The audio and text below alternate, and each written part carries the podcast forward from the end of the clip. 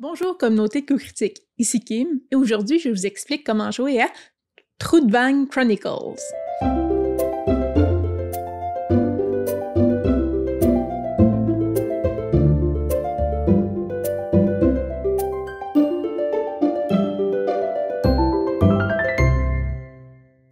Chronicles, c'est un jeu de rôle qui se déroule dans un monde fantastique inspiré de sombres sagas et de mystérieux mythes nordiques et celtiques.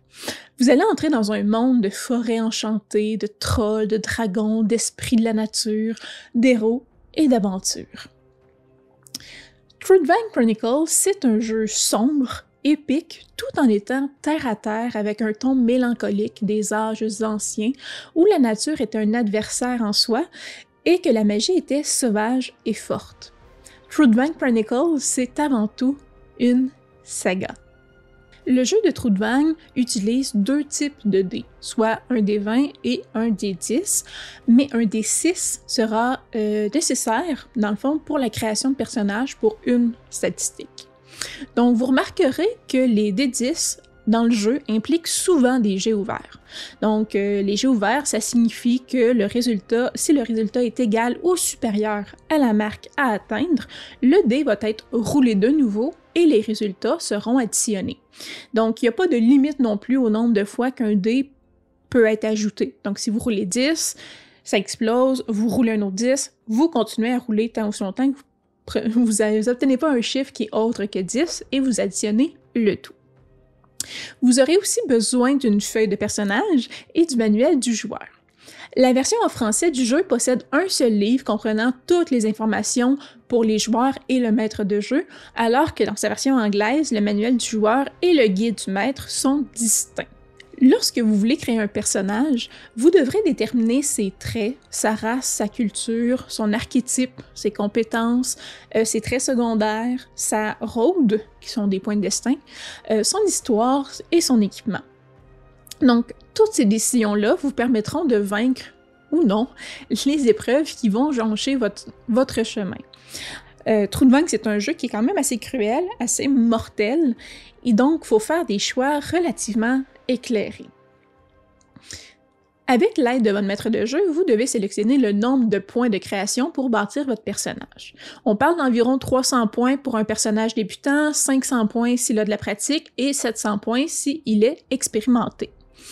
Euh, plus votre personnage a de points de création, plus vous devez quand même justifier dans son historique comment il a acquis toute cette expérience. Donc les points de création sont utilisés pour augmenter les traits, les niveaux de compétences, les disciplines et les spécialités. Lorsque votre personnage gagnera des points d'aventure en cours de partie, vous pourrez ajouter des points dans les différentes catégories à l'exception des traits. Donc les traits ne changent plus après la création de votre personnage. Ainsi, pour faciliter euh, le tout, on va appeler les points de création et les points d'aventure des points d'expérience dans le cadre de cette vidéo. Vous devez déterminer l'origine de votre personnage. Premièrement, vous devez décider de sa race et de sa culture. Ce choix-là ne va pas influencer en rien les statistiques en fait de votre personnage ou à peine. Euh, donc, on parle vraiment de légers détails. Donc, à partir de cette décision-là, vous pourrez déterminer la langue maternelle de votre personnage et éventuellement sa grandeur et son poids. Vous devrez aussi choisir sa religion, toujours en lien avec sa culture. Trois choix de race principale s'offrent à vous, en plus des demi-races, et toutes ces options viennent avec plusieurs variantes culturelles, avec des croyances et des tempéraments différents. Par exemple, chez les elfes, on retrouve les Ilmalaini, qui se considèrent supérieurs aux autres races et dont euh, leur vie focus principalement sur essayer de recréer la connexion avec des dieux. Pour leur part, les Corpicalli euh, ont abandonné les vieilles traditions et ont décidé euh, d'abandonner eux aussi les dieux comme ils se sont fait abandonner. Leur rapport aux dieux vacille donc entre l'indifférence et le dédain. Euh, ces elfes-là embrassent plutôt la nature qu'ils vénèrent avec révérence. Dans cette vidéo, avec vous, je vais créer Torveil, une humaine Midlander, un peuple qui est fier et honorable, pour qui l'honneur est la valeur la plus importante. Donc, c'est pas, euh, sont pas aussi grands et costauds que les Stormlanders, mais les Midlanders sont réputés pour leur vigueur et leur endurance. Donc, mon personnage euh, va parler le Vrock, et sa communauté habite l'est du continent. Ensuite vient le temps de déterminer les traits de votre personnage. Donc réfléchissez bien au concept de, de celui-ci, de votre personnage, que vous voulez qu'il soit distinctif chez lui, en bien ou en mal. Donc désirez-vous un guerrier volontaire et fort ou un combattant charismatique et rapide?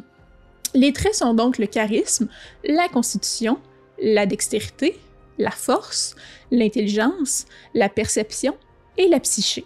Vous pouvez avoir des modificateurs de plus 1, plus 2, plus 4 si vous désirez que votre personnage soit au-dessus de la moyenne, ou de moins 1, moins 2, moins 4 si vous désirez qu'il soit sous la normale. Donc, augmenter un trait coûte des points d'expérience, soit 15, 30 ou 60, alors que diminuer les traits vous redonnera des points pour investir ailleurs. Donc, plus le modificateur est haut, plus votre personnage est considéré exceptionnel, et plus il est bas, plus il aura de la difficulté dans ce domaine. Le modificateur s'applique à des jets de situation spécifiques. Si vous ne désirez pas modifier un trait, il va rester à zéro, puis votre personnage va être considéré comme dans la moyenne pour cette catégorie-là. Toutefois, les traits ne s'appliquent pas aux jets de compétences. Donc, ils vont avoir un impact sur d'autres aspects du jeu, comme l'initiative, le coût de certaines compétences, les points de vie ou autres. Donc, faites bien attention de bien prendre en note les modificateurs sur votre feuille de personnage parce qu'ils vont s'appliquer tout le long de la partie. Si je continue avec mon exemple, Torveil est avant tout une, est bonne pour chasser. Donc, il est reconnu pour sa bonne perception et sa psyché qui lui permettent de rester longtemps en forêt. Par contre, sa constitution est un peu faible. Vous devez maintenant choisir un archétype pour votre personnage. Vous pouvez incarner l'arpenteur des brumes, qui utilise les pouvoirs des dieux, le barde, qui est spécialisé dans le divertissement, le colon, qui est habile dans les échanges commerciaux et les compétences manuelles, le guerrier, qui est fort au combat, le malfrat, qui est discret et bon en larcin, le rôdeur, efficace dans la nature, et le tisseur de Wittner, qui a accès à la magie dans le monde de Trudvang. Notez qu'il est explicitement dit dans le manuel du joueur que ces archétypes-là, c'est des guides ou des exemples, mais euh, vous devez en aucun cas vous restreindre à créer un personnage qui correspond, correspond, oui, parfaitement à la description des archétypes. Toutefois, dans les livres, il y a plusieurs pistes qui vous sont données pour vous inspirer. Chaque archétype a deux compétences phares liées au personnage dès sa création. Le personnage a 50 points d'expérience boni à dépenser exclusivement dans ces compétences-là. Et les disciplines et les spécialités qui y sont reliées. Donc, Torveil, c'est une rôdeuse. Elle aura donc 50 points supplémentaires à investir dans les compétences de nature et de connaissance. Chez les gens du Midland, les rôdeurs sont fréquents, autant utiles pour la chasse que pour porter des messages dans les contrées les plus éloignées. Aussi, le courage et l'honneur étant mis à l'avant-plan, les chasseurs spécialisés dans un type de bête dangereuse sont vraiment respectés. Donc Torway va être spécialisé pour chasser les trolls. Il est maintenant temps de dépenser vos points d'expérience dans les différentes compétences, disciplines et spécialités.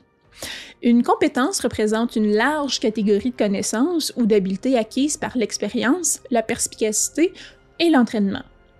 Chaque compétence est sous-divisée en disciplines plus précises et chaque discipline en spécialité. Vous commencez donc avec un point dans chacune des compétences ainsi qu'un niveau dans votre langue maternelle et votre culture. Lorsque vous dépensez des points, n'oubliez pas les 50 points supplémentaires que vous pouvez dépenser dans vos compétences fortes qui sont déterminées par votre archétype. Pour augmenter une compétence, vous devez dépenser le même nombre de points d'expérience que le niveau auquel vous voulez monter. Ainsi, passer du niveau 1 à 2 coûte 2 points. Passer du niveau 2 à 3 coûte 3 points. Si vous désirez augmenter de plusieurs niveaux en même temps, vous devez additionner tous ces niveaux-là ensemble. Donc, passer du niveau 1 à 3 coûte 5 points. Vous pouvez investir vos points d'expérience pour avoir un niveau dans les disciplines et les spécialités à partir du moment où vous avez un minimum de 4 niveaux dans une compétence. Pour avoir deux ou trois dans une discipline ou une spécialité, c'est 7 niveaux dans la compétence concernée que vous devez avoir. Finalement, pour avoir 4 ou 5, 5 étant le maximum, vous devez avoir 10 dans la compétence, qui est aussi le maximum. Aussi, il est important de savoir que chaque niveau de discipline et de spécialité coûte 7 points fois le niveau qu'on veut obtenir. Donc, le niveau 1 coûte 7 points d'expérience, le niveau 2 en coûte 14, le niveau 3 en coûte 21, etc.. Il est important de savoir que vous avez seulement besoin d'avoir un niveau dans la discipline pour aller chercher aux cinq niveaux de spécialité, mais vous devez tout de même respecter les niveaux de compétences nécessaires. Aussi, faites attention d'appliquer correctement vos bonus et vos malus liés aux traits de votre personnage lorsque vous dépensez vos points d'expérience. Pour pas les oublier, personnellement, euh, je les écris dans la marge à côté de mes compétences, disciplines et spécialités concernées. Comme ça, je m'en rappelle tout le long de la campagne et ça va beaucoup plus vite lorsque je gagne des niveaux. Lorsque votre maître de jeu euh, vous demandera un jet d'habileté, chaque niveau dans la compétence appropriée ajoute un au seuil de réussite si c'est applicable, chaque niveau dans la discipline déterminée ajoutera un autre point au seuil et chaque niveau de spécialité va donner deux points. Ainsi, si je veux épater la galerie avec mes mouvements de danse, j'additionne un point par niveau de compétence divertissement, un point par niveau de la discipline musique et danse et deux points par niveau de la spécialité danse. Donc, une fois le seuil déterminé, vous devez obtenir ce résultat au moins sur un des 20. Pour un geste situationnel où aucune compétence précise ne s'applique, votre maître de jeu vous demandera de brasser un D20. Votre modificateur du trait jugé pertinent va être ajouté. Pour les personnages joueurs, l'accès au pouvoir magique ou surnaturel est très rare. Ainsi, les tisseurs de Witner et les arpenteurs des brumes sont rares dans l'univers de Trudvang et sont pas toujours bien perçus selon les régions.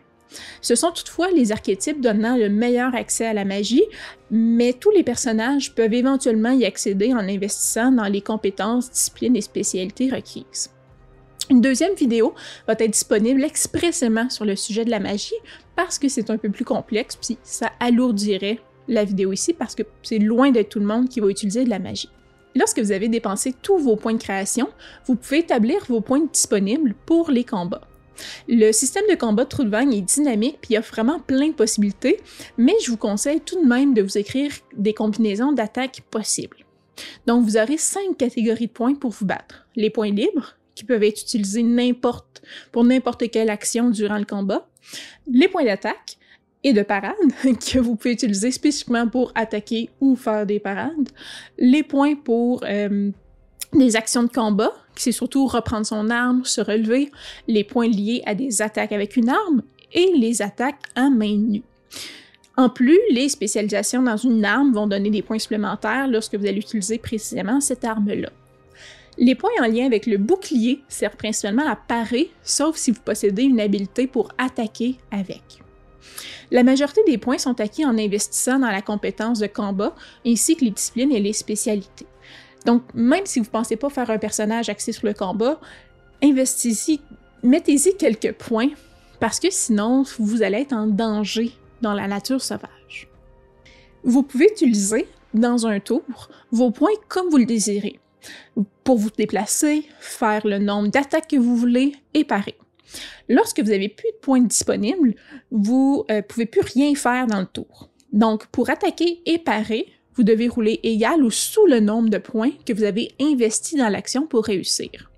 Il n'y a aucun modificateur qui s'applique ici, euh, sauf si vous êtes blessé ou apeuré. Donc réfléchissez donc vraiment bien à comment vous voulez distribuer vos points pour vous donner des chances de réussir. Trois attaques où vous devez rouler sous 5, c'est beaucoup plus difficile qu'une seule attaque où vous roulez sous 15. Lorsque vous touchez, euh, vous faites les dégâts selon le type d'arme utilisée. C'est toujours un D10, mais euh, le chiffre auquel le dé explose va changer selon l'arme. Lorsque vous prenez des dommages, une partie est absorbée par votre armure et le reste est soustrait à vos points de vie. Euh, si vous avez des points nécessaires aussi, vous pouvez tenter de parer le coup. Donc en cas de réussite, les dommages vont aller dans votre bouclier ou sur l'arme que vous avez utilisée pour parer. À chaque tour, vos points de combat reviennent à leur niveau maximal. Vous comprenez maintenant pourquoi ça, ça peut être pratique, dans le fond, d'avoir des exemples de distribution de points sur votre feuille pour le combat, parce que les possibilités sont pratiquement infinies. Donc, préparer à l'avance différentes combinaisons d'attaques va vous permettre d'accélérer le rythme et d'avoir un combat plus dynamique. En plus, on fait souvent le même type d'attaque parce qu'on a une arme préférée, puis la manière dont on a payé nos spécialités nous dirige vers un type d'attaque. Finalement, les compétences, disciplines et spécialités peuvent être améliorées durant la partie à l'aide des points d'expérience ou avec l'accord de votre maître de jeu, l'étude et la pratique. Vous devez maintenant établir les traits secondaires de votre personnage. Son âge, sa grandeur, son poids, sa main d'arme. Donc, vous trouverez les informations pour vous guider en fonction de votre race dans le manuel du joueur. Vous devez aussi rouler un des six, plus ou moins la modification liée à votre charisme, pour savoir euh, votre personnage aura combien de points de road. Donc, ce chiffre-là représente le nombre de fois que vous pourrez, dans toute votre campagne, changer le destin. Vous pouvez ainsi modifier une action qui vient d'arriver. Par exemple, si vous faites toucher lors d'un combat et que vous devriez mourir, vous pouvez utiliser de manière permanente un point de road pour transformer cette touche en une attaque manquée. Vous pouvez aussi changer un jet d'habileté euh, manqué qui a une importance capitale pour l'aventure en le transformant en réussite. Donc soyez créatif avec ces points-là, mais euh, vous ne pouvez pas utiliser des points pour influencer une action qui aura un impact direct sur un autre personnage. Ou du moins, euh, vous pouvez vous sauver, mais pas les autres. Donc, vous pouvez éviter d'être brûlé par un dragon, mais ce dernier va faire quand même des dégâts à tous vos compagnons autour de vous. N'oubliez pas que les points de rôle non plus ne peuvent jamais être récupérés. Finalement, avec la race et les traits de votre personnage, déterminez avec le manuel joueur les points de vie, les mouvements et sa persistance dans la nature. Vous pouvez remarquer qu'il y a quatre niveaux de dommages sur votre feuille de personnage. Vous distribuez également vos points de vie dans chacune de ces catégories-là. Si votre nombre de points de vie se divise pas par 4, vous mettez le point supplémentaire dans le niveau 1, puis le niveau 2, ensuite le niveau 3. Donc, vous établissez ainsi combien de dommages vous pouvez prendre en tout et dans chaque catégorie avant de passer à la suivante. Vous pouvez aussi voir que vous aurez des malus à chaque fois que vous atteignez une nouvelle catégorie de niveau de dommage. Pour sa part, la peur se gagne en faisant face à de dangereuses créatures ou des événements naturels extrêmes. Pour mesurer la peur et ses effets, le jeu utilise les concepts de facteurs, de points, de niveau de peur.